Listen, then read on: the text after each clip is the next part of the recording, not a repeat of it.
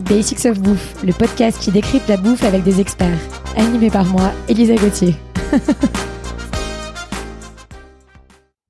Dans ce sixième épisode de notre série sur les fromages, on va parler de fromage et paysage, un titre poétique.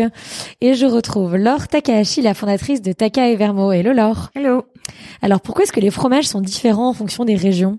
Alors, ce qu'il faut savoir d'abord, c'est que à l'origine, le fromage, c'était une façon euh, de conserver le lait quand on n'avait pas nos méthodes de conservation, euh, actuelles.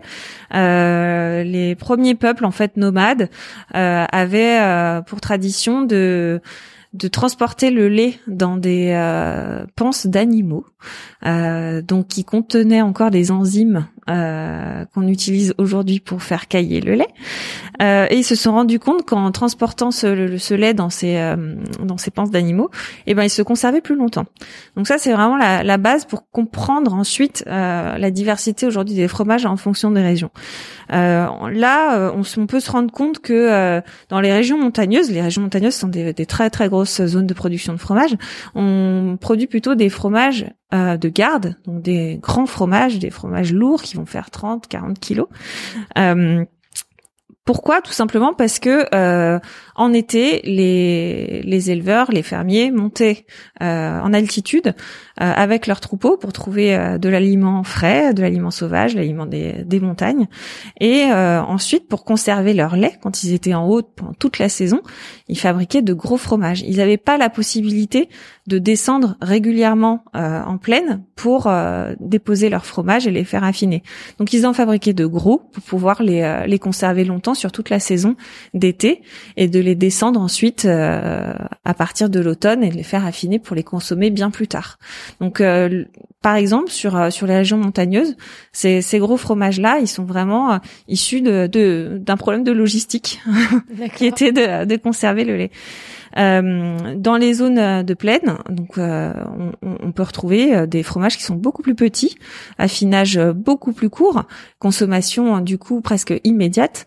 donc tout ce qui est fromage frais, fromage à pâte molle, sont plutôt des, des fromages de régions de plaine. Donc les fromages normands par exemple, camembert, livaro, tout ça, ce sont des fromages de consommation presque immédiate. Les fromages de chèvre également, en Touraine par exemple. Facile d'accès. Exactement les, liaisons entre les villes et les campagnes étaient aussi euh, étaient aussi plus euh, plus faciles. Donc ça c'est une des raisons pour euh, pour lesquelles on n'a pas les mêmes fromages en montagne et, et en plaine. Ensuite, on a également forcément différents animaux qui vont être adaptés à différents climats. Euh, les brebis et les chèvres, notamment, euh, ce sont des animaux qui vont s'adapter facilement à des zones escarpées, à des climats très secs, euh, globalement à des endroits où on pouvait en fait pas mettre des vaches, euh, parce que les vaches donnent beaucoup plus de lait. Euh, donc si on avait pu mettre des vaches partout, on aurait mis des vaches partout, mais c'était pas possible. Et du coup, dans ces zones un petit peu plus difficiles d'accès, on a mis des brebis et des chèvres.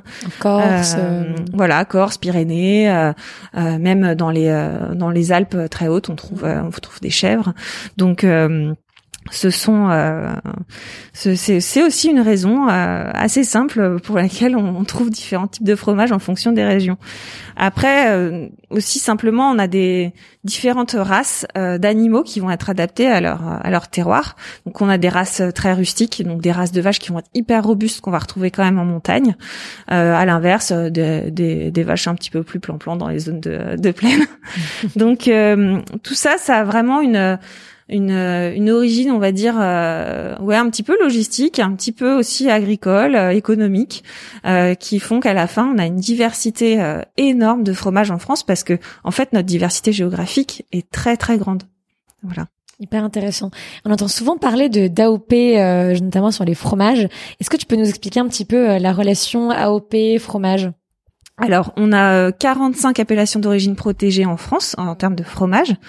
Euh, alors, il faut faire attention parce que l'AOP c'est un label.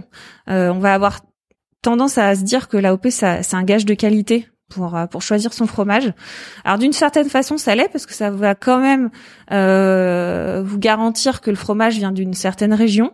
Ça, c'est vrai. Hein, d'un point de vue terroir, d'un point de vue localisation, c'est vrai que l'AOP garantit une certaine localisation. En revanche, à l'intérieur de chaque appellation, il n'y a pas les mêmes critères de qualité. Donc, dans certaines AOP, on va autoriser autoriser la pasteurisation du lait, par exemple. On va euh, on va autoriser euh, euh, la mécanisation de certaines tâches. donc, il faut quand même faire attention à ce système d'AOP, surtout qu'aujourd'hui il y a énormément d'industriels qui se sont appropriés des AOP et, donc ça, ça rend difficile la lecture de ce label-là, je trouve, pour connaître la qualité des fromages. Donc l'AOP est seulement une indication de terroir et pas forcément de goût, de, de qualité. Ah, de terroir en quand on parle euh, géographique, euh, localisation et pas forcément d'un terroir dans, dans le sens tradition, quoi. C'est noté. Merci beaucoup Laure et on se retrouve la semaine prochaine pour parler peut-être du sujet qui, qui nous fait le plus plaisir, la consommation du fromage. Merci à tous d'avoir écouté cet épisode. J'espère qu'il vous a plu. Retrouvez-moi autour d'un café à mon restaurant kiosque KIOSK, rdvo kiosque sur Instagram à lundi prochain pour un nouvel épisode de Basics of Bouffe.